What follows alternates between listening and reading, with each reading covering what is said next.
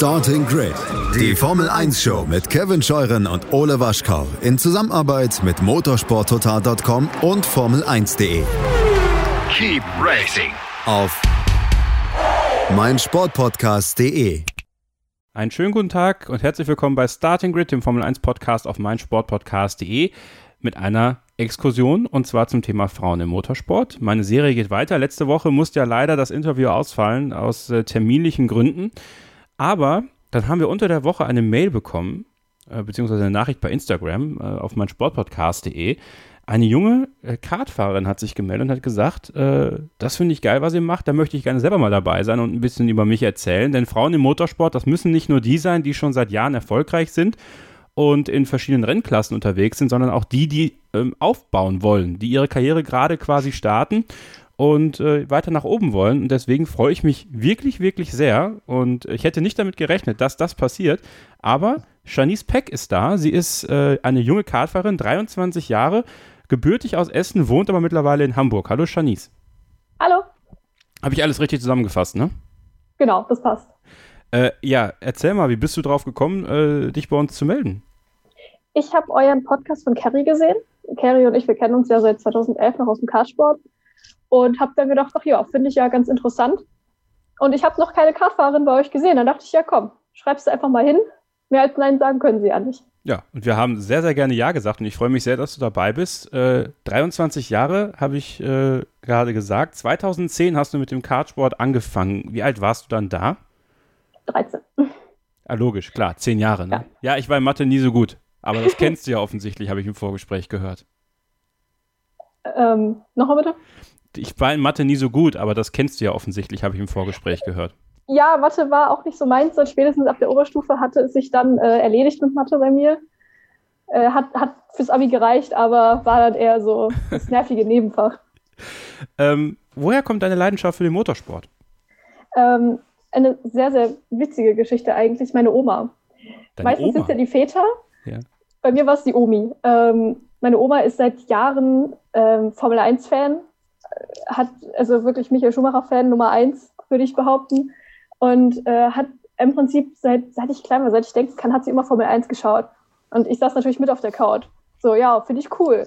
Dann haben wir uns einfach mal, ja, Familie, oh ja, hier ist doch die Kartbahn in Kerpen, lass mal hinfahren. Ich war aber zu klein. Ich konnte nicht fahren den Tag. Und dann hat sich das bei mir so festgesetzt, dass ich sagte, Oma, ich will fahren sind wir erstmal ein bisschen Leikart gefahren und äh, wir wussten natürlich auch gar nicht, wie kommt man denn an dieses richtige Fahren überhaupt ran? Und haben dann aber äh, wirklich die, also die richtige Kartbahn gefunden in, in Kerpen äh, in Mannheim. Ähm, ja, und dort haben wir Richie ähm, getroffen, der ähm, damalige noch Leikart-Betreiber von oben, wo die ähm, Frau Carola auch noch die Gaststätte gemacht hat. Und der hat äh, mich fahren sehen und hat gesagt, boah, das Mädel hat Talent. Und äh, die möchte ich zu dem richtigen Kartfahren bringen. Da hat er mir äh, ein altes Kart von Michael Schumacher fertig gemacht. Und äh, ja, so konnte ich dann das erste richtige Kart fahren. Nachdem, und dann haben wir uns halt weiter vermitteln lassen zu meinem Team, was, wo ich bis heute immer noch gute ähm, Kontakte zu habe. DR Germany war es damals, ähm, ja, mit dem Teamchef Stefan Bongartz. Und so bin ich dann im Prinzip in mein erstes Team direkt gekommen. Und äh, so ging dann die Reise los, sag ich mal. Warte mal, nochmal zurückspulen. Also, deine Oma ist großer Schumi-Fan gewesen. Genau. Ist mit dir zur Kartbahn gefahren. Ja. Und du bist dann später in ein altes Kart von Michael Schumacher gestiegen, oder was? Ja, also die Seitenkästen hatten jedenfalls noch seinen Namen drauf. Da kann ich mich noch dran erinnern. Das ist doch irre. Das ist doch irre. Ja. Äh, was ging deiner Oma da durch den Kopf? Die, die war einfach nur stolz. Die, die war einfach nur geflasht, was da alles bei uns möglich war. Ich bin ja auch 2017 ähm, kurz im KSM Motorsport-Team gefahren, also bei Ralf Schumacher zu der Zeit. Ähm, ja. Also, also, die Verbindung ist immer da gewesen. Mega cool. Ähm, äh, kurze Frage, deine Oma, ne? Äh, ja. Hat die eigentlich aufgehört, Formel 1 zu gucken, als äh, Schumi aufgehört hat? Nein. Ähm, dann, dann kam ich natürlich irgendwann 2010 mit Vettel ja. Und äh, da fei äh, feuert sie natürlich auch mit an. Ne? Ist Vettel also quasi so dein, dein Vorbild im Motorsport? Ähm, ja, also mein, mein Helm, wenn man ihn kennt, äh, mein Glitzerhelm, der ist auch nach seinem Siegerhelm von 2010 designt. Ah. Und äh, ja, da ist schon, schon ein Vorbild, würde ich sagen, ja. Warum? Was, äh, was gefällt dir an ihm? Ähm, ja, wie soll ich sagen? Also eigentlich dieses, was auch bei Michael so war, dieses, dass man, und auch bei Hamilton muss man auch sagen, ähm, dieses von nichts gekommen. Also die haben sich das alles selbst erarbeitet, einfach durch ihr Talent, natürlich auch durch Kontakt und Sponsoren, klar, braucht man. Aber am, Ende, am Anfang war es einfach ihr Talent und ihr Auffallen, sag ich mal, wie sie sich gegeben haben und ja, haben halt einfach hart dafür gearbeitet. Und ich finde dieses hart arbeiten, dass es dann am Ende belohnt wurde, finde ich einfach sehr, sehr eindrucksvoll. Und natürlich, ja, auch, ich sag mal, gerade die Jahre 2010 bis 2014 die Erfolge von Sebastian sind natürlich auch nicht zu unterschätzen. Gerade da, ja, einfach das Fahren auch an sich natürlich klar. Das stimmt, das stimmt. Ähm, nun ist Essen ja nicht gerade die Motorsport-Hauptstadt, ne? Also muss man ja, nee. muss man mal ehrlicherweise sagen. Also auch Autofahren in Essen, wer schon mal in Essen Auto gefahren ist, ist nicht so witzig. Ähm, macht wenig Spaß. Aber ähm, trotzdem hat es sich dann dahin getrieben. Erzähl mal von deinem Start äh, im Jahr 2010 in deinem ersten Car-Team. Also, was bedeutete das für dich, diesen Einstieg bei DR Germany zu finden? Ähm, dieser Einstieg hieß für mich erstmal Autofahren, erstmal zur Kartbahn. Ähm, von Essen bzw. von meiner Omi von Duisburg aus ist es eine Stunde bis nach Kerpen. Ist ja hinter Köln, das geht eigentlich alles. Ähm, also Stunde, ja, ist schon, Stunde ist schon sportlich. Gut, ist für mich mittlerweile relativ normal. Aber ja, ähm, dementsprechend, ja, hieß es halt erstmal, okay, wir fahren halt morgens hin, ne, bauen halt alles auf. Und für mich war es auch gerade am Anfang erstmal natürlich super viel Spaß, super viel Leidenschaft, die da reingeflossen ist und natürlich auch super viel Anerkennung, die man dann bekommt. Ne? Also diese Anerkennung auch gerade am Anfang, so ja, okay, ich sehe, ich verbessere mich, ich sehe, ich habe da wirklich ein bisschen Talent für. Das ist gerade in solchen Jahren, ich meine, ich war 13, das ist da sehr, sehr wichtig. Und äh, aber auch diese, diese Bereitschaft zu lernen. Also auch, ja, ich arbeite jetzt an mir, auch wieder dann ein Stück weit natürlich harte Arbeit, ähm, da sich auch zu verbessern, weil Motorsport ist ja nie ohne Arbeit verbunden, ist ja nie ohne Arbeit. Das stimmt. Ähm, wir hatten es mit Laura Luft so ein bisschen. Die äh, ist ja auch im Kartsport, also in, aber in, in einer anderen Kartsport-Serie äh, aktiver gewesen. Die hat von der familiären Atmosphäre gesprochen. Wir haben so ein bisschen auch darüber gequatscht, dass das so ein bisschen abhanden gekommen ist teilweise. Das dann später mit Ellen Lore. Ähm, nun erzähl doch mal aus deiner Sicht. Du bist als junges Mädchen da angetanzt und äh, ja, hast deine ersten Schritte gemacht. Wie ähm, hast du dieses familiäre im Kartsport erlebt, als du angefangen hast? Ähm, eigentlich, ja, damals wie heute sehr, sehr gleich, muss ich, muss ich sagen. Aber ich war natürlich auch immer relativ im selben Team. Ähm, ich ich habe, ähm, also Stefan Bongartz, mein Teamchef, ähm, wie gesagt, der kennt mich ja jetzt schon seit zehn Jahren hat meine ganze Entwicklung mitgemacht. Und das bindet natürlich auch dieses familiäre, gerade auch, ne, meine Oma war natürlich immer da. Und dann dieses Team, was natürlich auch hinter dir steht, das ist klar, das ist ein super familiärer, ähm, eine familiäre Atmosphäre, aber auch da, gerade weil ich mir dieses Team irgendwo auch erhalten habe, ähm, ist es natürlich bei mir jetzt persönlich nicht weggegangen. Ähm, viele, jetzt wenn ich auch so gucke, natürlich klar, das wurde weniger, weil es immer teurer wurde, immer professioneller. Aber gerade auch deswegen halte ich so an diesem Team fest, damit ich halt noch diesen familiären Background habe und einfach Menschen habe, die mich jetzt super lange schon kennen und einfach wissen auch, wie ich drauf bin. Wie war das für dich, als du, ähm, also das Einlassen darauf, das stelle ich mir dann doch trotzdem, also bei aller Euphorie, stelle ich mir das jetzt gar nicht mal so super einfach vor. Oder war das so, äh, ah, da kommt die Janice, die ist gut, äh, die nehmen wir auf, oder musst du auch mit so ein bisschen äh, paar Vorurteilen kämpfen, ah, da kommt das Mädchen und mal gucken, wie die sich hier schlägt? Ähm, vom Teamchef aus natürlich erstmal nicht, aber man hat ja natürlich auch Teamkollegen. Und das sind auch meistens dann Jungs in deinem Alter. Mhm. Und da natürlich auch gerade so mit 13, 14, 15, ja, ne, ist jetzt ein bisschen schwieriger, das stimmt schon. Also ich musste mir schon, ich sag mal auch gerade im Team, ähm, also bestimmt nicht so hart wie jetzt gegen meine Gegner, sag ich mal, das erarbeiten, dass ich mein, mir einen Namen mache im Prinzip, aber schon, ich musste schon zeigen, okay, Leute, ich gehöre jetzt hier dazu und ich bin jetzt nicht schlechter als ihr. Das, das, das dauert schon ein bisschen, bis man da jetzt auch, sag ich mal, so die ersten, ähm, ja, die ersten Berührungsängste auch irgendwo, wo die dann weg sind. Wie ist das? Also ich muss sagen, ich bin noch nie, wie du schon gesagt hast, richtiges Kart gefahren. Ich würde es ja auch gerne mal machen, muss ich zugeben, aber bei mir ist es halt bislang immer nicht über, über so ein Leihkart hinausgegangen. Vielleicht für, für alle, die das nicht so einschätzen können, wie ist da der Unterschied? Ähm, der Unterschied besteht erstmal darin, natürlich ist ein Leihkart ein Viertakter. Äh, und die normalen richtigen, die Rennkarts, das sind normalerweise alles Zweitakter. Es gibt halt zum Beispiel die GTC, das sind ja dann auch Viertakter. Aber die sind so ein bisschen, sag ich mal, das sind ja dann auch Lang Langstreckenrennen. Also normal, das ist so ein bisschen losgelöst von dem, sind so zwei Welten, sag ich mal. Ähm, das, was ich fahre, also die, die Zweitakter, das sind, äh, ja, ist natürlich erstmal schneller, klar. Ähm, und natürlich die ganze Technik dahinter ist ja auch anders. Und ich zum Beispiel, das gibt's ja auch im Leihkart-Bereich gar nicht. Ich fahre zum Beispiel Schaltkart. Also ich habe noch eine Gangschaltung mit dran ah. und darf dann äh, während des Fahrens schalten. Äh, wie schaltet man da? Also doof gefragt. Ähm, Im Prinzip einfach nur Fuß vom Gas, äh, damit das Getriebe entlastet wird und dann, ja, schaltet man. Ich brauche die Kupplung nur zum, zum Start, nur zum Anfahren im Prinzip. Ah, okay, alles klar. Weil einige wissen das ja vielleicht nicht. Äh. Und ich wusste es auch nicht, muss ich zugeben. da will ich ehrlich sein. Da will ich ehrlich sein. Ähm, ja, cool. Also war das dann, also warst du von Anfang an einfach, also woran hat äh, Richie das zum Beispiel ausgemacht, so dass du, dass du talentiert bist? Warst du von Anfang an einfach schnell? Ähm, bist du, bist du irgendwie, hast du mehr Risiko genommen? Also hatte, hat man jetzt dann irgendwann erklärt, warum man äh, dich da ausgesucht hat und gesagt hat, ja, ähm, mit der kann man arbeiten und aus der kann man was machen? Ähm, die, ja, erstmal natürlich klar, Schnelligkeit, das ergibt sich ja dann aus super vielen Faktoren ähm, das war es dann am Ende. Halt wirklich dieses, okay, wie fährt sie die Kurve an? Wie denkt sie auch darüber nach? Alleine schon dieses, ja, okay, wie geht, wie geht man daran? Ähm, diese, diese ganzen Faktoren, die man dann auch, sag ich mal, im Team intern bespricht, über die Daten und okay, was sieht man von aus und so weiter, das alles macht dann am Ende, sag ich mal, dieses Talent halt aus. Was dann am Ende auch zu der Schnelligkeit natürlich führt. So. Ich hoffe, ich hoffe, ich habe das jetzt verständlich ausgedrückt. also man, man ist nicht sofort einfach super schnell, weil aufs Gas drücken können wir alle, aber es, es geht einfach viel mehr damit rein. Also habe ich das richtig verstanden? Ja, okay. ja genau. Ja. Nun hat deine Oma dich da hingebracht. Was haben deine Eltern denn dazu gesagt? Ähm, ja, mein, mein Vater ist überhaupt nicht Motorsport interessiert. Der hat halt gesagt, sehr mach. Und meine Mami ist, äh, die ist, ja, hat halt damals gesagt, auch oh, cool, gut, finde ich cool, aber hat damals auch sehr, sehr viel gearbeitet. Mittlerweile ist es auch da etwas ruhiger geworden. Und äh, ist auch jetzt, war sie das letzte Mal, ich glaube auch letztes oder vorletztes Jahr war sie auch mit dabei an der Strecke und sie findet das halt auch mega cool. Also sie unterstützt mich da auch komplett.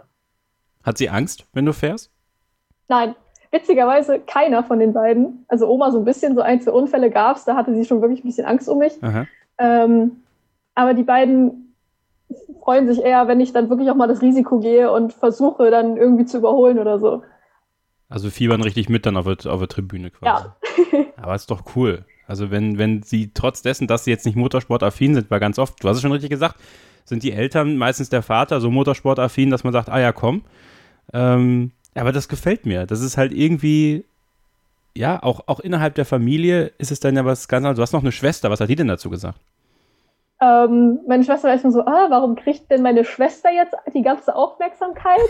ähm, mittlerweile findet sie es eigentlich sehr, sehr cool. Also sie hat auch jetzt, ich, vor ein paar Jahren war das auch schon, hat sie auch gesagt, dass sie das halt cool findet. Und sie war auch eins, äh, ich glaube 2017 oder 18 war sie auch nochmal dabei. Und äh, sie fotografiert zum Beispiel sehr, sehr gerne und hat dann auch sehr viele Fotos zum Beispiel von mir gemacht. Ähm, so hatte sich das so ein bisschen auch verbunden. Aber sie hat auch für sich gesagt, sie, sie fährt gerne Auto, sie fährt auch mal gerne Kart mit uns, aber das ist halt nicht hundertprozentig ihre Welt. Sie ist es halt nichts. Und dann natürlich noch die Freunde, ne? 13, 14, 15. Ähm, das sind natürlich auch formende Jahre, auch für einen Jugendlichen, äh, gerade in der Pubertät und dann macht man viel und das ist das, was du gemacht hast, hat ja auch mit Entbehrungen zu tun. Also wie haben die das aufgenommen und, und war das schwer auch teilweise? Ähm, ja, also ich sag mal gerade, wenn, wenn sich jetzt alle verabredet hatten für am Wochenende, ja, wir gehen jetzt mal shoppen oder wir, weiß ich nicht, gehen jetzt ins Kino, war ich dann immer die, ja, nee, ich bin halt auf der Kartbahn. Das, das ist dann schon schwierig. Ähm, heutzutage verstehen das eigentlich alle meine Freunde, weil alle meine Freunde mich auch mit diesem Hobby jetzt kennengelernt haben. Die meisten Freunde, die ich damals hatte, habe ich einfach mittlerweile nicht mehr, weil die auch von der Schule zum Beispiel bedingt waren und man sich jetzt auch so ein bisschen aus den Augen verloren hat. Da kommt natürlich noch mein Beruf dazu, wo ich dann auch nicht mehr vor Ort bin. Und äh, mittlerweile unterstützen mich meine Freunde eigentlich auch mein bester Freund. Äh, der ist sowieso auch damit komplett drin. Der äh, schraubt auch für mich. Ach cool. Und äh, ja. Das ist geil. Das geht mittlerweile. Das finde ich cool. Wenn die auch dann alle mitziehen und, und dich ja auch ja. unterstützen. hat das ja was. Und äh, das baut einen auf und es kann einen helfen, auch mal über schwere Zeiten hinwegzukommen manchmal. Gibt es ja auch im Motorsport, ne? ist nicht alles immer rosig. Logischerweise.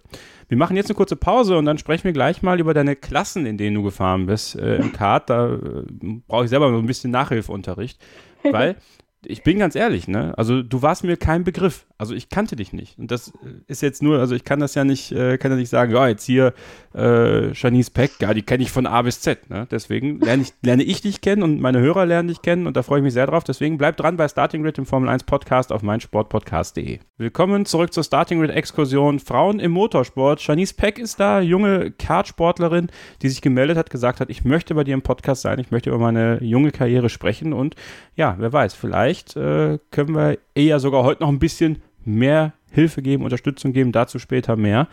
Ähm, Shanice, ich möchte gerne mal ähm, über Kartklassen sprechen. Wenn ich mal in deine Vita schaue auf äh, shanice-pack.de, das ist deine Webseite, da steht sowas von äh, Wechsel in die Klasse KF2, Start in die Klasse KF3, dann jetzt später äh, X30 Senior KZ2. Kannst du mich da so ein bisschen aufklären, was das alles zu bedeuten hat und, und die Hörer sicher auch? Ja, also ich habe angefangen mit der Juniorenklasse, den KF, KF3, so. Ähm, ist im Prinzip der Vorläufer zu den jetzigen OK Junioren. Ähm, ja, im Prinzip auch wieder ein Zweitaktmotor, Fliehkraftkupplung, ähm, ohne Auslassschieber im, Ver im Vergleich dazu die KF2. Ähm, ja, ich glaube, wie viel hatten die damit? Ich glaube so 30 PS ungefähr. Und äh, ja, waren halt die Junioren. Dann bin ich aufgestiegen. Ich bin halt nur ein Jahr Junior gefahren, weil ich dann schon alt genug war. Bin ich in die ähm, KF2 gewechselt. Ähm, ich glaube, die hatten ungefähr 40 PS. Muss mich nicht lügen, ich muss das sonst auch nochmal nachschauen. Ähm, hatten einen Auslassschieber zu den, äh, zu dem, zu der Fliehkraftkupplung. Ähm, und haben eine Vorderradbremse, was beim äh, KF3 nicht der Fall war. Die haben nur eine Hinterradbremse. Ähm, dementsprechend natürlich auch schneller. Und ja, dann ist aber diese Klasse, die bin ich bis 2014, also bis Ende 2014 gefahren. Dann ist diese Klasse allerdings ausgelaufen, weil es eine neue gab, die äh, OK, also OK Junior und Senior. Das ist dann im Prinzip auch KF3, KF2. Und da wir auch mit diesem ganzen neuen Konzept, wir wussten nicht, wie sich das durchsetzt, viele hatten sich auch schon davon distanziert, sind wir in die X30 gewechselt. Ähm, auch zu der Zeit X30 Senior dann bei mir. Im Prinzip auch wieder ähnlich, wie die ähm, KF3 und KF2. Allerdings, ähm, ich sag mal, auch damals so gesehen so ein bisschen die Hobbyklasse davon, weil es einfach ein bisschen günstiger war und äh, ja, Einheitsmotoren im Prinzip. Und ja, es sollte so ein bisschen günstiger werden. Aber vom Prinzip her eigentlich fast gleich. Ähm, ja, und dann bin ich genau 2015 bis 2000, ja doch 2015 und 16 Genau, bis Ende 2016 bin ich X30 gefahren, auch äh, in den ADAC Kartmaster, also in der Serie ADAC Kartmaster. Ähm, und dann war aber auch so die Frage, ja, was machen wir jetzt? Ich hatte 2016 wirklich einen solchen Jahr und stand mehr im Gras, als dass ich gefahren bin. War echt nicht so geil. Und war dann so, ja, hm, was machen wir? Und ich dann so, ja, wir können ja OK fahren, dann würde ich halt weiter in der Seniorenklasse bleiben, würde halt im Prinzip zu meinen Ursprüngen sozusagen zurückkehren. Mein Teamchef und meine Ober waren aber so, ja, hm, setz dich mal in den Schaltkart. So, ich setze mich in das Schaltkart und war halt einfach nur begeistert und hatte auch mega Spaß. Und dann war das so wie, ja gut, dann fährst du jetzt, äh, fährst du jetzt KZ2, dann fährst du jetzt Schaltkart. So, und äh, ja, dementsprechend bin ich seit 2017 ähm, in dieser Klasse unterwegs. Ah, also der Unterschied, ja, ist der Unterschied dann also quasi, die anderen waren keine Schaltkarts? Genau, erstmal waren die keine Schaltkarts, sie hatten alle eine Fliehkraftkupplung, also mhm im Prinzip wie bei einem Leihkart einfach, einfach aufs Gas treten, der beschleunigt von alleine, mhm. muss nicht mehr schalten. Also, also Schaltkart macht ja aber insgesamt mehr Spaß, höre ich daraus. Ähm, ja, muss ich leider gestehen, obwohl ich lange wirklich äh, die Seniorenklasse super fand. Ähm, es macht schon mehr Spaß, vor allem ist es natürlich auch schneller. Ne? Man ist ja natürlich immer in dem perfekten Drehzahlbereich. Gerade bei den KF2 muss man damals gucken, dass man die Kurve vernünftig anfährt, dass man den, den Schwung mitnimmt, äh, wieder auf die Gerade, dass man im, in diesem perfekten Drehzahlbereich ist. Und gerade beim Schaltkart hat man das ja nicht durch die Gänge. Man ist ja immer in diesem richtigen Drehzahlbereich so, dass das Kart immer bestmöglich beschleunigt. Du bist, du bist ja klein und leicht. Das kann man ja einfach so sagen. Äh, das ja. ist ja für, fürs Kartfahren ist das ja Gardemaß, muss man ja fast sagen.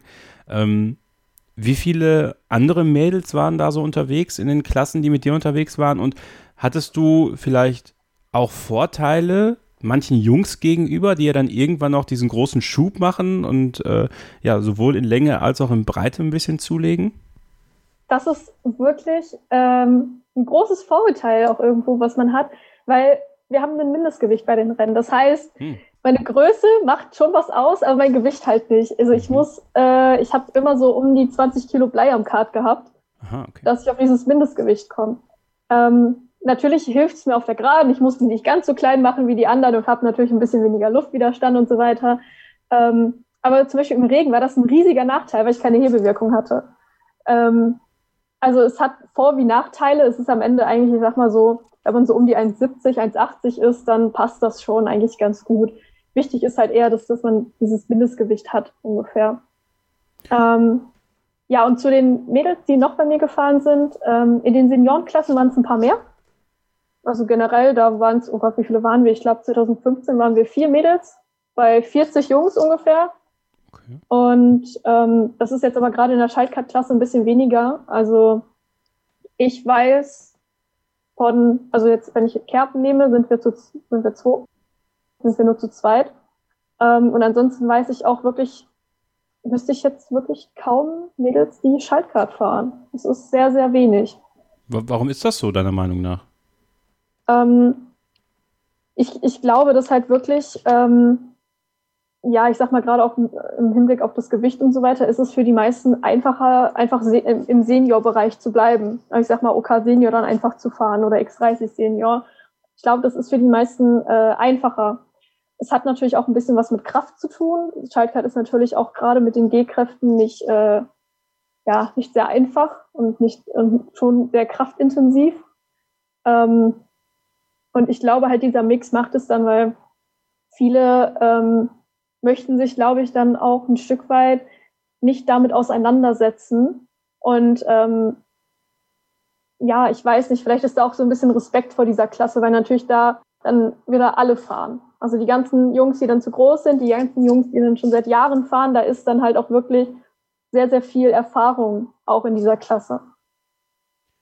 Ähm, würde gerne mal so ein bisschen über deinen Fahrstil sprechen. Wie würdest du den selber beschreiben? Mein Fahrstil, oh Gott. Ähm, ich würde mein Fahrstil eher als relativ zurückhaltend äh, doch beschreiben. Und äh, ich warte im Prinzip immer so auf den richtigen Moment.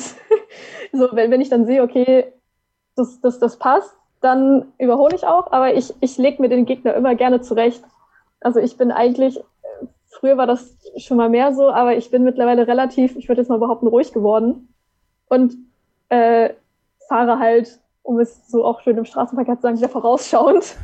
also gerade so 2016, wo ich sehr, sehr viele Unfälle hatte und auch technische Defekte, ähm, das hat mich dann schon ein bisschen geprägt, sodass ich dann jetzt auch äh, das, das Risiko anders einschätze. Also nicht, dass ich jetzt Angst hätte, dass mir was passiert, aber man, man wird doch schon äh, ruhiger und versucht, so ein bisschen vorausschauender zu fahren.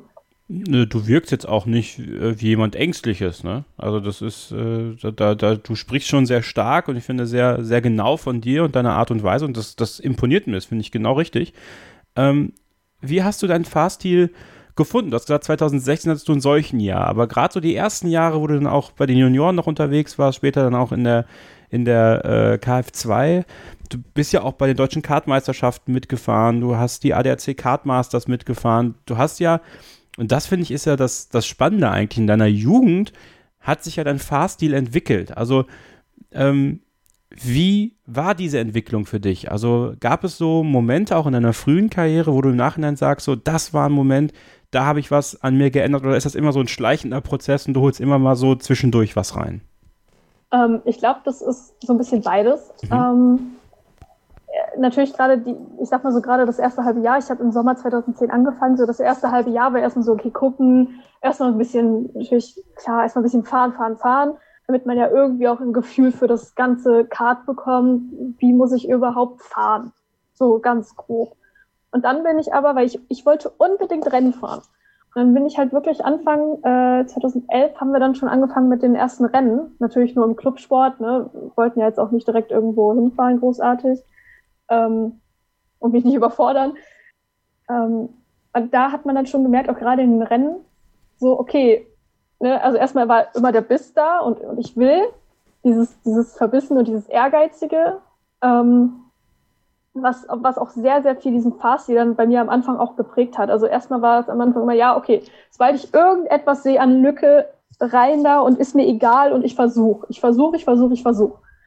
Ähm, so viel wie halt geht. Und dann hat sich das auch gerade mit dem Wechsel in die Seniorenklasse, wo man dann auch merkt, oh, da sind ein paar erfahrenere, äh, gerade auch Jungs dann dabei. Okay, da kannst du solche Aktionen nicht mehr bringen. Da kannst du auch nicht blocken, da, da kannst du dich jetzt nicht mehr äh, wie der Junior halt aufführen, äh, weil du dann ganz schnell abgeräumt wirst auch. Dann, dann entsorgen die dich halt einfach, auf gut Deutsch gesagt. Ähm, und da merkt man dann schon ganz schnell, okay, man muss seinen Fahrstil anpassen. Man muss erstmal gucken, okay, ähm, immer noch klar, die, die Kurve vernünftig anfahren, ähm, trotzdem irgendwie noch den Schwung mitnehmen und dann trotzdem noch schauen, dass man sich die anderen zurechtlegt.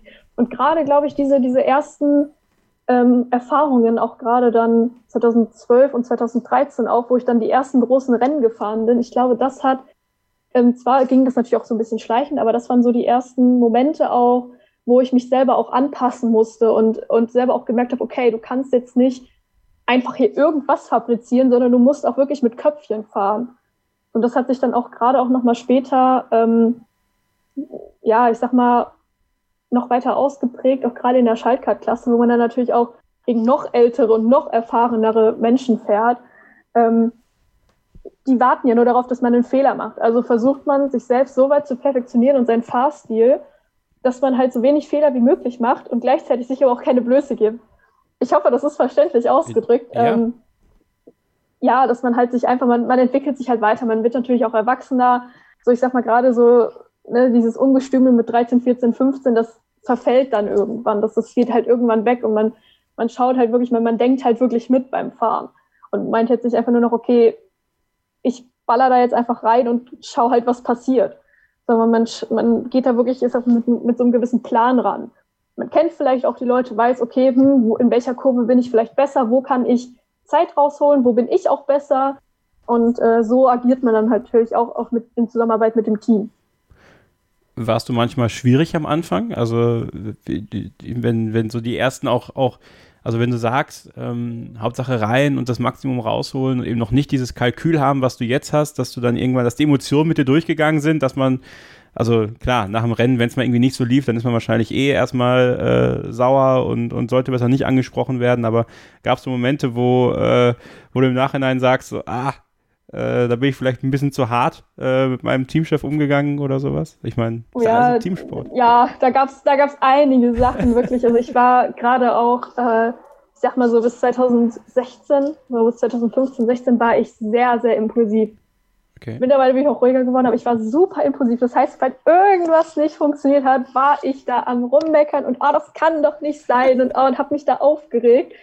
Und äh, das merkt man natürlich auch beim Fahren, ne? klar und ich habe halt auch ein, zwei Mal mich wirklich, ich sag mal, ja, auch ich, meinem Teamchef, meiner Oma gegenüber echt, ja, gut Deutsch wie ein Arsch verhalten. Äh, aber das, klar, die wissen natürlich auch, ich war halt damals jünger, ne, das ist halt jetzt mittlerweile alles vom Tisch und die äh, wissen halt trotzdem, sag ich mal, um meine positiven Eigenschaften und das, äh, das ist ja mittlerweile ist es ja auch nicht mehr so. Aber da gab es schon einzelne Momente, wo ich da auch mal jeweils von dem anderen Part, also entweder von meinem Teamchef oder von meiner Oma, dann auch schon wieder, wieder so ein bisschen runtergeholt wurde auf den Boden der Tatsachen und äh, da auch schon mal dann so einen kleinen Einlauf kassiert hat.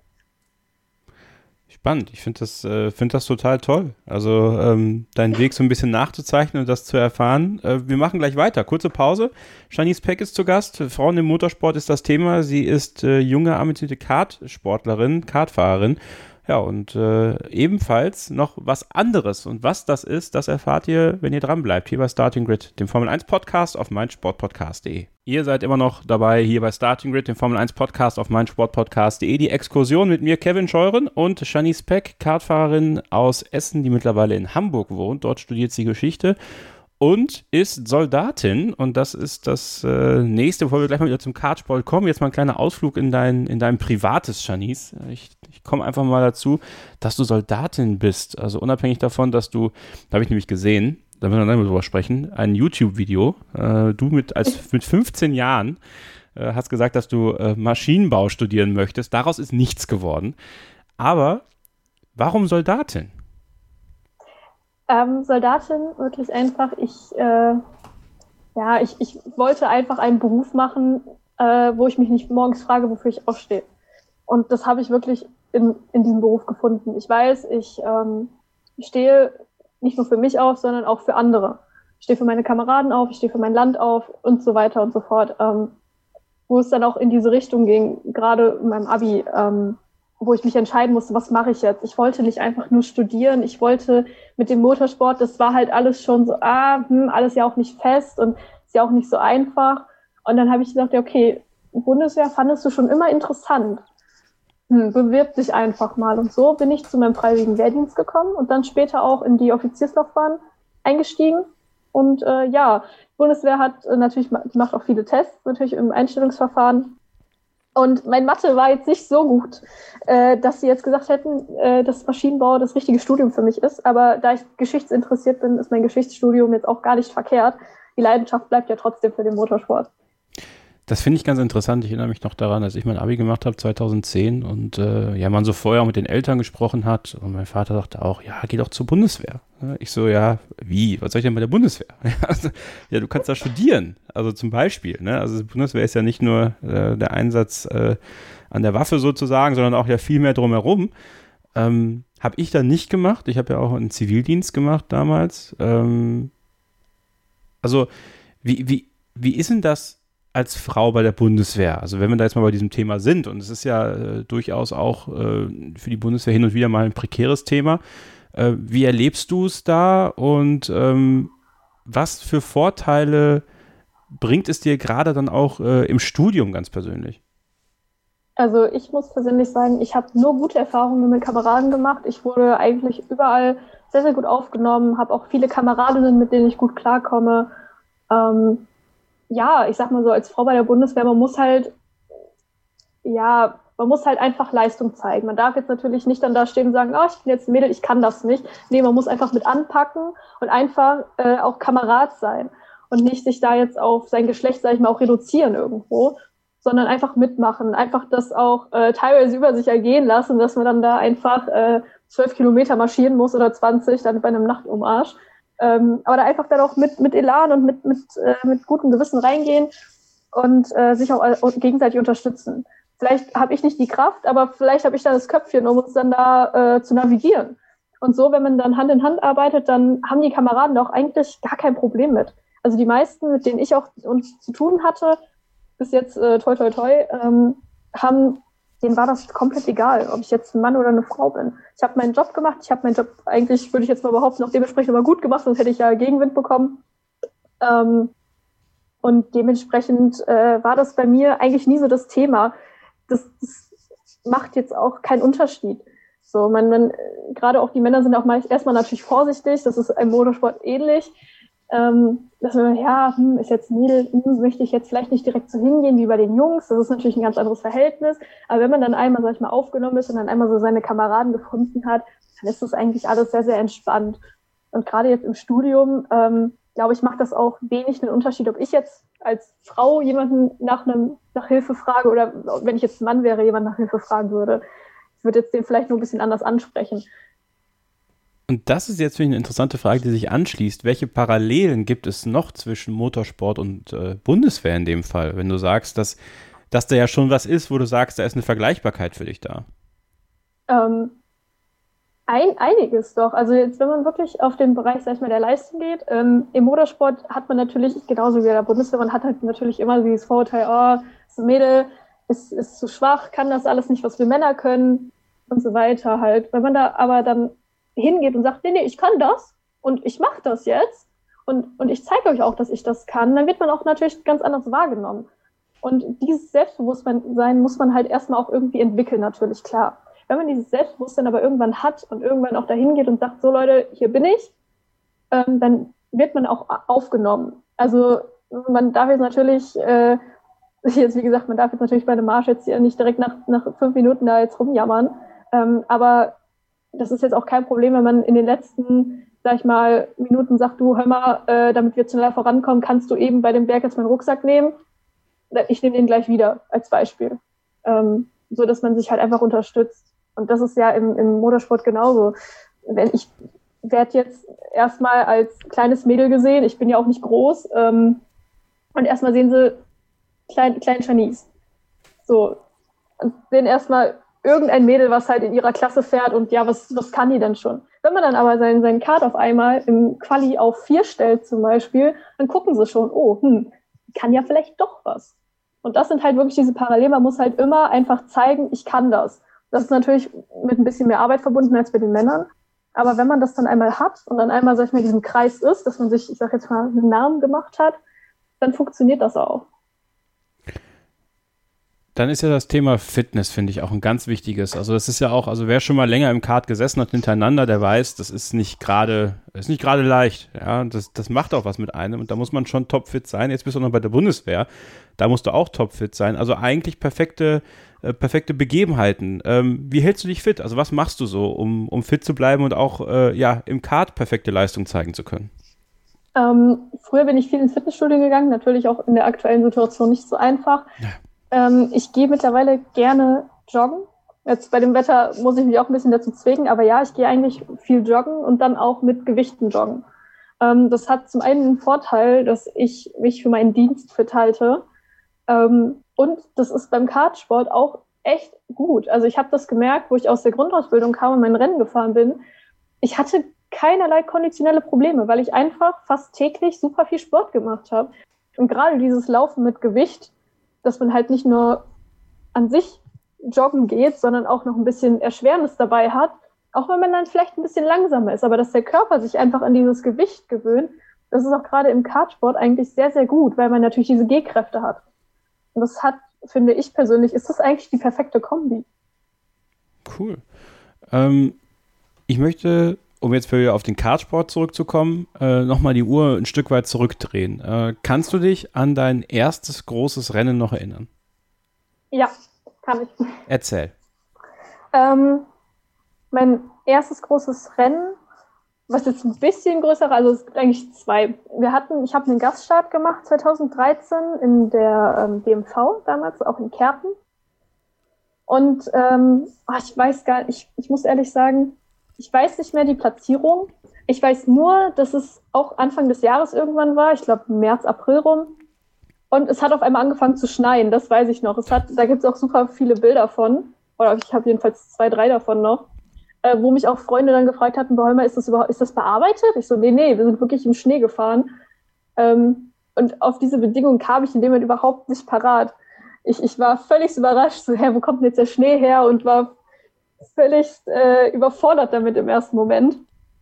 Ja, aber ich bin das Rennen zu Ende gefahren, wie gesagt, Platzierung weiß ich nicht mehr. Ähm, und dann kam mein zweites Rennen, wo wir uns dann für die ADAC Kartmasters eingeschrieben hatten, auch fest. Ähm, das war in Hahn. Und ich weiß, ich, ich meine, ich war irgendwo im Mittelfeld. Wie gesagt, die neuen, genauen Platzierungen habe ich wirklich nicht mehr im Kopf. Ähm, ich glaube, Platz 15, 16 rum irgendwie. Und äh, ja, da hat man halt auch genau das gemerkt, was ich schon vorher angesprochen hatte, dass, äh, dass das jetzt halt keine Nasenbohrer mehr sind. Das sind halt Leute, die wissen, was sie tun. Und da musste ich dann auch wirklich am Anfang echt, ich habe dann auch wirklich schnell gemerkt, so, oh, okay, du bist halt nicht jetzt hier die Schnellste und du musst jetzt gucken, dass du von den anderen lernst. Linien übernehmen, ähm, mit dem Team weiterarbeiten, Motoreneinstellungen und, und, und, und, und, sodass man dann, sag ich mal, den Anschluss nicht verliert und da sich halt dann gut positioniert. Das stelle ich mir trotzdem nach wie vor irre vor. Du bist, du bist jung unterwegs und gehst dann da in, in so ein Rennen rein.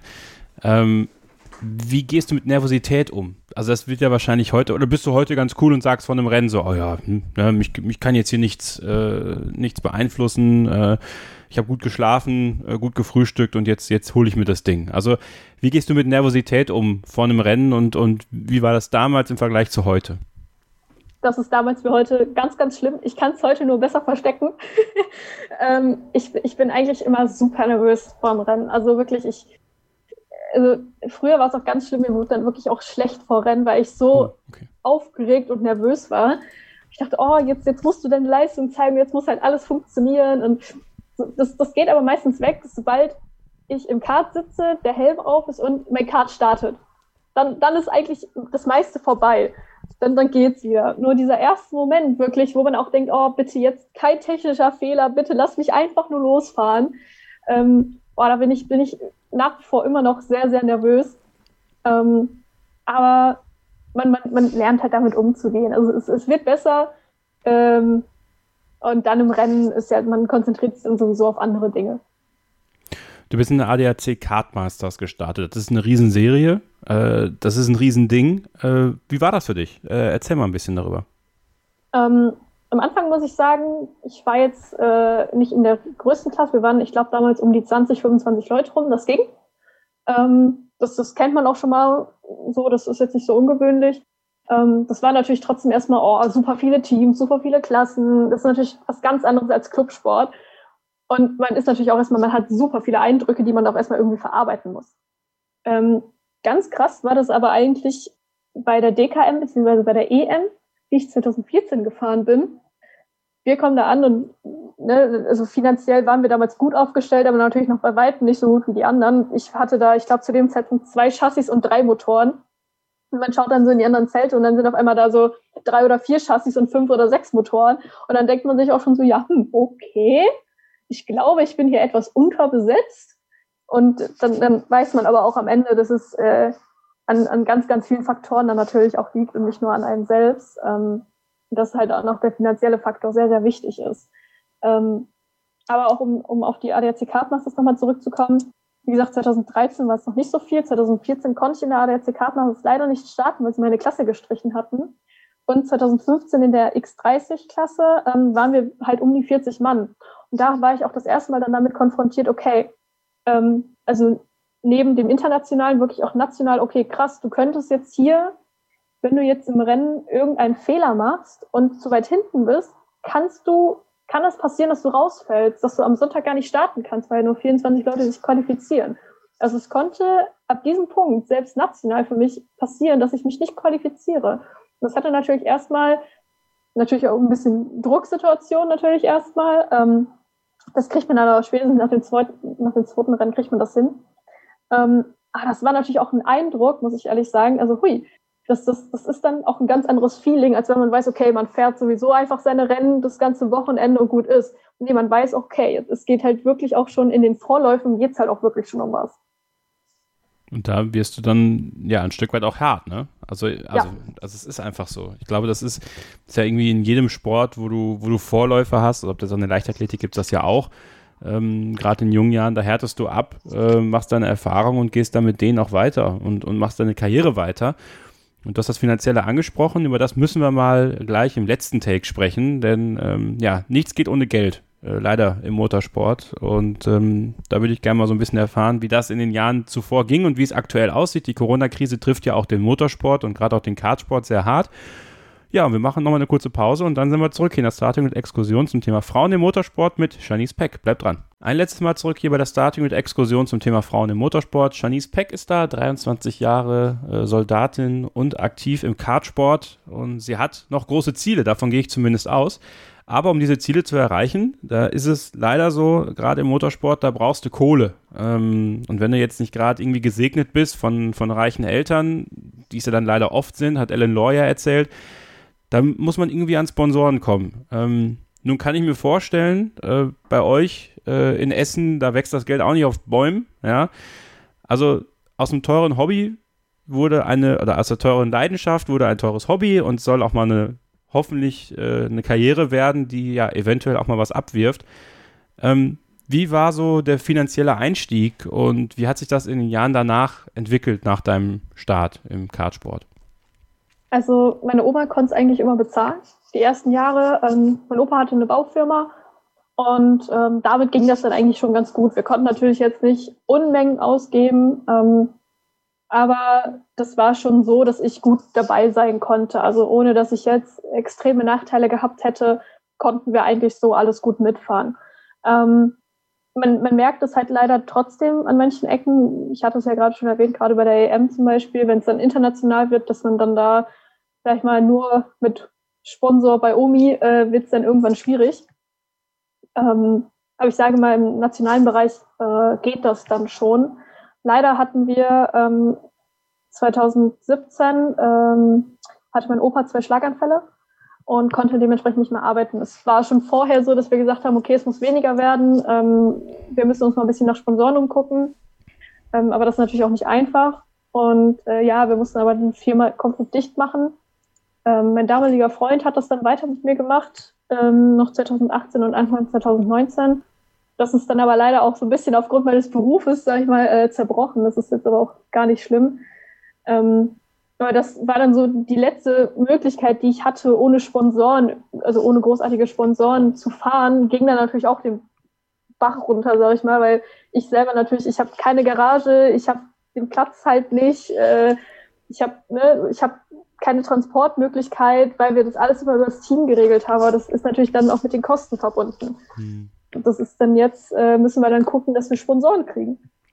Warum ist es also ich stelle mir das ja im Kartsport unheimlich schwer vor, Sponsoren an Land zu ziehen, weil einfach die mediale Aufmerksamkeit nicht da ist. Das ist ja was, was ich dringend mal verändern müsste, oder? Also du kriegst ja nicht wirklich was mit, wenn du jetzt nicht aktiv danach suchst. Und wenn Sponsoren jetzt keine Bildfläche bekommen, wo sie äh, ihren Namen äh, auf einen Overall packen können oder auf einen Helm, dann, dann muss der irgendwie, also wie kann man ein Neudeutsch Incentive schaffen für, für Sponsoren, deiner Meinung nach?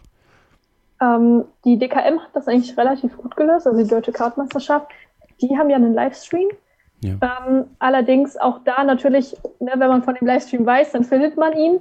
Wenn man es nicht weiß und nicht auch irgendwie mit Motorsport in Berührung kommt, findet man das leider einfach nicht. Ich glaube, das ist aber auch leider nicht nur ein Problem auch gerade vom Kartsport, weil ne, klar, der ist dann natürlich auch so ein bisschen nur das Sprungbrett eigentlich zu den höheren Klassen, ähm, sondern das ist, glaube ich, ein Problem vom Motorsport generell ich sag mal, wenn man sich jetzt nicht gerade für den Motorsport interessiert, kommt es ja kaum noch. Ich meine, es kommt ja auch kaum noch, ich sag mal, wenn ich jetzt schaue, im, äh, ja, zum Beispiel im, im Fernsehen oder so, wenn dann kommt dann vielleicht mal das Ergebnis von der Formel 1 und nächstes Jahr ist ja zum Beispiel Formel 1 auch gar nicht mehr bei, ähm, bei RTL. Bei ja. RTL. So, das wird dann natürlich immer schwieriger, dann auch mediale Aufmerksamkeit zu bekommen. Ich meine, mit den Social Media ähm, Accounts und so weiter, mit den ganzen Profilen, da ist es wieder ein bisschen besser geworden, würde ich behaupten. Aber das ist natürlich auch nicht vergleichbar. Ne? Wir haben halt diese ganzen Influencer, aber das, das, muss ja dann auch eine größere Bandbreite sein eigentlich. Als ja. nur dann, sag ich mal, ein Thema. Ja, vor allem möchtest du ja eigentlich, äh, sag ich mal, den Namen des Sponsors auf dem, auf dem Overall haben und für deine sportliche Leistung angesehen werden, weil das Influencer ja, relativ häufig dann wegen des Aussehens äh, oder äh, also blöd gesagt, äh, irgendwie für irgendwelche Werbekampagnen genutzt wird, was ja gar nicht dein Ziel ist. Also dein, dein Ziel ist ja, Erfolg im Motorsport zu haben. Ja, genau, und das ist halt das Problem, da diese, sag mal, diesen Sprung zu schaffen von, okay, ich werbe jetzt einfach nur und ich bin jetzt einfach nur das Werbegesicht zu, okay, schaut euch doch bitte meine sportlichen Erfolge jetzt wirklich mal an. Das ist halt auch gar nicht so einfach. Über wie viele Kosten sprechen wir denn da? Also was, was ist so eine Zahl, wo du sagst, so viel kostet mich äh, eine Saison, wenn ich sie fahre? Ähm, das ist natürlich unterschiedlich.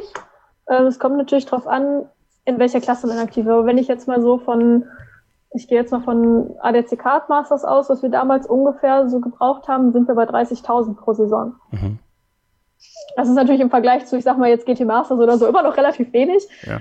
Aber äh, wie gesagt, da ist natürlich auch weniger die mediale Aufmerksamkeit und äh, ja, auch dafür schon Sponsoren zu finden, ist nicht so einfach. Was bietest du Sponsoren denn? Also was ist, äh, erzähl doch mal, ich meine, nutzt diese Plattform doch. Dafür machen wir das hier. Äh, und ja. wenn wir da ein bisschen helfen können äh, und vielleicht der ein oder andere zuhört, der sagt, äh, ja, nach Corona ist wieder Budget da. Es ist ja natürlich auch eine scheiß Zeit jetzt gerade, ne? Muss man einfach mal ja. sagen. Also für alle, aber wenn man das jetzt wirklich nur runter, runterbricht auf, auf deinen Sport, ist es natürlich der Horror. Ähm, aber was, was bietest du Sponsoren und wie können sie Kontakt zu dir aufnehmen, wenn sie denn möchten? Ähm, also erstmal ja, Corona-Krise ist gerade wirklich sehr, sehr äh, einschneidend für, ich glaube, für jeden Motorsportbereich und für jeden Bereich generell. Ähm, und ja, zu mir, ähm, ich habe ja ein Management, beziehungsweise ich habe ja auch ein, einen Sponsor habe ich ja, äh, Manuel Steinbach, das sieht man auch eigentlich relativ schnell auf meiner Instagram-Seite. Also Instagram kann man nutzen, Facebook kann man nutzen. Äh, ich habe einen Helm, da kann man gerne ein Logo drauf klatschen und natürlich auch meinen Anzug sowie mein Card generell. Ähm, also ich sage jetzt mal so ein Rundumpaket von Social Media Kanälen und äh, Overall sowie Helm. Und noch als kleinen Zusatzpunkt habe ich ja auch äh, Merch. Ich habe ja auch ähm, eigene T-Shirts zum Beispiel. äh, wo man natürlich auch das Logo mit draufpacken könnte. Den Sponsor. Ich werde alles verlinken. Also ihr könnt alle Kanäle in den Show Notes finden. Äh, den Merchandise-Shop von Janice könnt ihr auch dort finden. Also äh, deckt euch fleißig mit T-Shirts an. Ja, und vielleicht äh, hört ja der eine oder andere zu, der sagt, eine junge Motorsportlerin, die möchte ich unterstützen. Ähm, ja, und ich denke, alles ist willkommen, so ein bisschen, ne? Ja, definitiv. Also ähm, ich sag mal, alles, ja, eigentlich hilft alles schon. Ich sag mal, wenn es auch nur ein Satz Reifen ist im Monat, aber dann habe ich schon mal einen Satz Reifen, ne? So, so muss ich halt auch denken. Ähm, Was kostet ein Satz Reifen? Äh, 200 Euro. Aber die halten halt nur 100 Runden. Okay, also aber 200 Euro im Monat, das wäre so ein Satz Reifen im Monat. Ja, das wäre auf jeden Fall schon mal was, wo man mit anfangen könnte, sag ich mal. Okay. Ähm, aber ich sage natürlich auch, wenn jetzt jemand einfach nur Bock hat, mich zu unterstützen, wie gesagt, T-Shirts gibt's, äh, kann auch einfach mich wirklich einfach mal persönlich anschreiben, sagen, du hör mal so und so. Ähm, Habe ich jetzt einfach mal Bock drauf, auch wenn es dann weniger, äh, weniger Geld ist. Ich bin wirklich dafür alles dankbar. Es ist, wie gesagt, es ist halt wirklich nicht einfach. Also liebe Starting Grid Gemeinde, ja, wenn ihr das hört und wirklich Unterstützung leisten wollt äh, beim Nachwuchs für den Motorsport, dann äh, macht das mal. Alle Informationen in den Show Notes, Kontaktmöglichkeiten habt ihr dann auf den Kanälen und äh, ja, vielleicht äh, kriegen wir ja das ein oder andere hin. Ähm, Frauen im Motorsport, äh, das ist das, das Überthema in meiner kleinen Serie hier. Was willst du erreichen? Was sind deine Ziele im Motorsport in den nächsten Jahren? Ähm, natürlich würde ich gerne aufsteigen. Ich hatte 2015, ähm, gab es auch Gespräche mit einem Formelteam. Allerdings hat da natürlich auch wieder das Budget da meine Chancen leider gesprengt. Ähm, dementsprechend konzentriere ich mich, Stand jetzt, das kann sich natürlich mit Sponsoren ändern, aber Stand jetzt konzentriere ich mich erstmal auf den Kartsport, weil ich glaube, das ist für mein jetziges Budget äh, ist es am realistischen, realistischsten, ja. Ähm, und dementsprechend äh, erstmal das. Aber wenn natürlich einer sagt, du, aber ich will dich jetzt in der und der Serie sehen und ich habe das und das Geld dazu, ähm, gerne. Also ich bin da eigentlich für fast alles offen. Ähm, ich bin ja auch selber noch nie irgendwas Größeres gefahren, weil es dazu ja leider nie kam durch das blöde Geld. Ähm, dementsprechend eigentlich auch ja gerne mal was Größeres. Sollte es dazu nicht kommen und einer sagt, äh, ja, Kartsport finde ich trotzdem cool, bleibe ich auch gerne im Kartsport. Ja, aber ich meine, sowas wie die, also ich meine, es gibt ja die W-Series, ne? Also ist ja auch immer so ja. ein Thema, woran sich ja die Geister scheiden. Jetzt sind sie ja aber auch im Rahmenprogramm der Formel 1 mit dabei bei acht Rennen 2021, also ab 2021, was ich super toll finde und auch lange überfällig, ähm, dass das passiert und vielleicht auch eine gewisse Durchlässigkeit dadurch eintrifft. Also, wie stehst du zur W-Series, also allgemein zu einer reinen Frauenserie? Weil äh, viele ja auch sagen, also auch, auch hochrangige äh, Motorsportlerinnen wie Sophia Flörsch, das will ich nicht, ich will mit den Jungs fahren, ich möchte mich mit denen messen. Ähm, ich persönlich finde es schade, dass es sowas erstmal geben muss, dass Frauen im Motorsport Aufmerksamkeit bekommen. Ähm, ich finde die Aufmerksamkeit, und da schließe ich mich auch Sophia so ein bisschen an, die Aufmerksamkeit im Motorsport für Frauen sollte auch ohne so eine Serie da sein. Und es ist eigentlich traurig, dass es erstmal so eine Serie bedarf, dass, dass da diese Aufmerksamkeit kommt für mich. Ähm, und ich muss sagen, äh, wenn ich die Möglichkeit habe oder haben könnte, äh, würde, dann würde ich da natürlich auch mitfahren. Ähm, mir persönlich ist es egal, ob ich gegen Frauen fahre oder ob ich gegen Jungs fahre. Und so sollte das eigentlich jedem gehen. Ähm, natürlich würde ich lieber mit den Jungs fahren, weil dann einfach auch dieser, dieser Stempel nicht da ist. Aber warum gibt, also da stelle ich mir auch, warum gibt es diesen Stempel überhaupt? Warum kann man nicht einfach sagen, ich finde Frauen im Motorsport an sich einfach cool? Und wie gesagt, ich finde es eigentlich traurig, dass es erstmal so eine Serie bedarf, damit die, dass die Frauen überhaupt diese Aufmerksamkeit bekommen. Das, das, das ist eigentlich schon lange überfällig. Siehst du das teilweise als sexistisch an? Ähm, Oh, das ist, das ist schwierig. Ähm, in die Richtung würde ich so, würde ich noch gar nicht unbedingt gehen. Mhm. Ähm, es ist einfach viel, auch wenn man sich die ganzen Rollenbilder von früher ansieht, das ist einfach, es ist einfach verankert, ne? Es ist einfach wirklich in der Gesellschaft so verankert gewesen. Oh, Frauen, ah, gerade so Motorsport und, und auch in meinem Beruf, auch Soldaten. Ja, warum? Die können doch gar nicht dasselbe leisten. Doch, können sie. So, man muss nur dafür offen sein. Hm. Das stimmt. Also das ist das, das, das, das stimmt eigentlich. Also es muss zur Normalität werden eigentlich, ne? Genau. Also ich, wie gesagt, ich möchte es jetzt nicht unbedingt als sexistisch bezeichnen, weil ich einfach glaube, dass es nicht unbedingt damit direkt was zu tun hat, sondern eher wirklich was mit diesem, dieser alten Rollenverteilung, diesen alten Rollenbildern eher zu tun hat. Ne? Dass, dass man halt auch wirklich Frauen auch andere Eigenschaften einfach zuschreibt als Männern. So, aber ähm, das, das sollte eigentlich ja gar nicht mehr so sein. Und ich sag mal, gerade im Jahre 2020, ich meine, wir haben Männer, die sich schminken, Männer, die, die auf Moden schauen gehen. Warum sollten Frauen nicht im Rennsport aktiv sein oder Soldat sein? Ja, absolut. Äh, da stimme ich dir äh, tausendprozentig zu. Ähm, wie siehst du es mit dem Nachwuchs? Also bist, du bist ja auch noch Nachwuchs so gesehen, aber äh, wie sieht es mit den nachfolgenden Generationen aus? Ist es, ähm, ist es für Mädchen aktuell attraktiver, Motorsport zu machen, vielleicht so attraktiv wie, wie nie zuvor? Ähm, wie sieht es mit den Einstiegshürden aus? Wie ist so dein Gefühl da? Ähm, da muss ich ehrlich sagen, das glaube ich ist relativ für alle gleich, mhm. weil da auch eher das Budget dann wieder eine Frage ist, weil ähm, es wird leider auch wirklich immer alles teurer und man verdient aber nicht unbedingt besser leider. Und äh, dementsprechend ist es, glaube ich, liegt es, glaube ich, jetzt gar nicht so daran, ob, ob die Mädels oder die Jungs dann auch das wollen unbedingt, sondern eher, ob die Eltern dann sagen, okay, können wir dir bezahlen oder können wir dir nicht bezahlen. Und ähm, ich glaube aber schon, dass gerade ähm, mit der W-Series und da gibt's ja auch hier Girls on Track und so weiter, da gibt's ja sehr, sehr viele Sachen mittlerweile. Ich glaube, dass das schon ein sehr, sehr guter Anfang ist, auch ähm, gerade auch junge Frauen dann dafür auch zu, zu interessieren und auch die, den, das Selbstbewusstsein dann wieder zu geben, zu sagen, oh nee, ich finde das jetzt aber cool.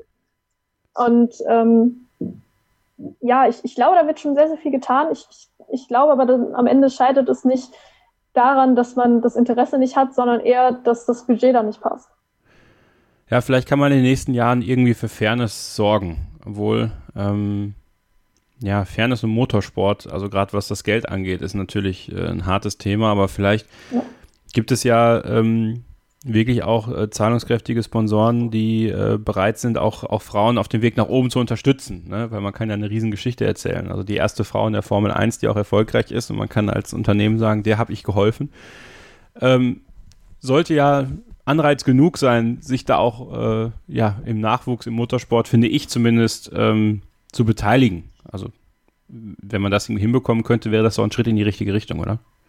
Ja, definitiv. Ähm, also ich, man, man sollte auch eigentlich meinen, dass gerade auch Frauen es eigentlich leichter haben mit Sponsoren, gerade weil ne, dieses Aushängeschild dann da ist. Aber ähm, das ist halt leider nicht immer so. Also es ist generell, ich glaube, für Frauen wie für Männer schwierig, äh, Sponsoren zu finden, egal für welchen Bereich, ob es jetzt Motorsport ist oder auch ein anderer sportlicher Bereich.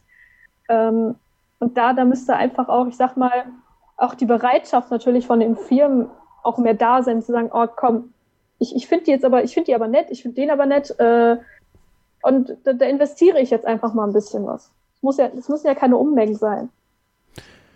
Jetzt haben wir den Podcast angefangen mit der Geschichte mit deiner Oma und äh, dem Kart von Michael Schumacher, diese Bahn in Kerpen-Mannheim.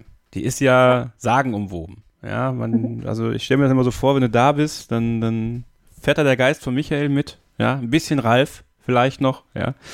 Ähm, aber diese, diese Bahn, ich weiß nicht, wie ist der aktuelle Stand, was dieses, dieses Kohlewerk angeht? Also ist die Bahn relativ sicher jetzt in nächster Zeit? So wie ich es mitbekommen habe, ja. Also ich, ich bin auch sehr froh, dass meine Heimat, das ist für mich irgendwie ein Stück Heimat, ja. äh, da das Stand jetzt sehr, sehr sicher ist dann doch. Ähm, bin ich auch sehr froh drum, dass, dass, die, dass die Bahn sich da erhalten kann erst erstmal. Ähm, mehr Infos habe ich aber auch nicht. Das ist natürlich auch immer wieder das sind lange Gespräche auch zwischen Politik und dem Kärpner Kart Club. Das ist äh, alles auch leider nicht so einfach. Aber Stand jetzt sieht es eigentlich ganz gut aus. Und wie gesagt, ich, ich freue mich, wenn da, wenn da ein Stück von meiner Heimat irgendwo, weil das ist, ich fühle mich da einfach zu Hause, wenn ich da bin, dass das erhalten bleibt. Müsste diese Bahn nicht eigentlich denkmalgeschützt werden? Ähm, fände ich persönlich sehr, sehr gut, weil ähm, sie nimmt keinen Platz weg für mich persönlich. Ähm, Sie ist nicht riesig. Ähm, ja, also wenn man dann noch fahren kann, dann würde ich sie definitiv äh, denkmalschützen. Also, dass sie denkmalgeschützt ist dann. Ähm, ja, also ich würde sie gerne erhalten. Und wenn ich vielleicht irgendwann mal Kinder habe, würde ich dann gerne sagen, Leute, hier bin ich auch schon gefahren. Und jetzt äh, viel Spaß so ungefähr. Dann würde sich der nächste Kreis aufmachen und vielleicht auch dann nochmal schließen.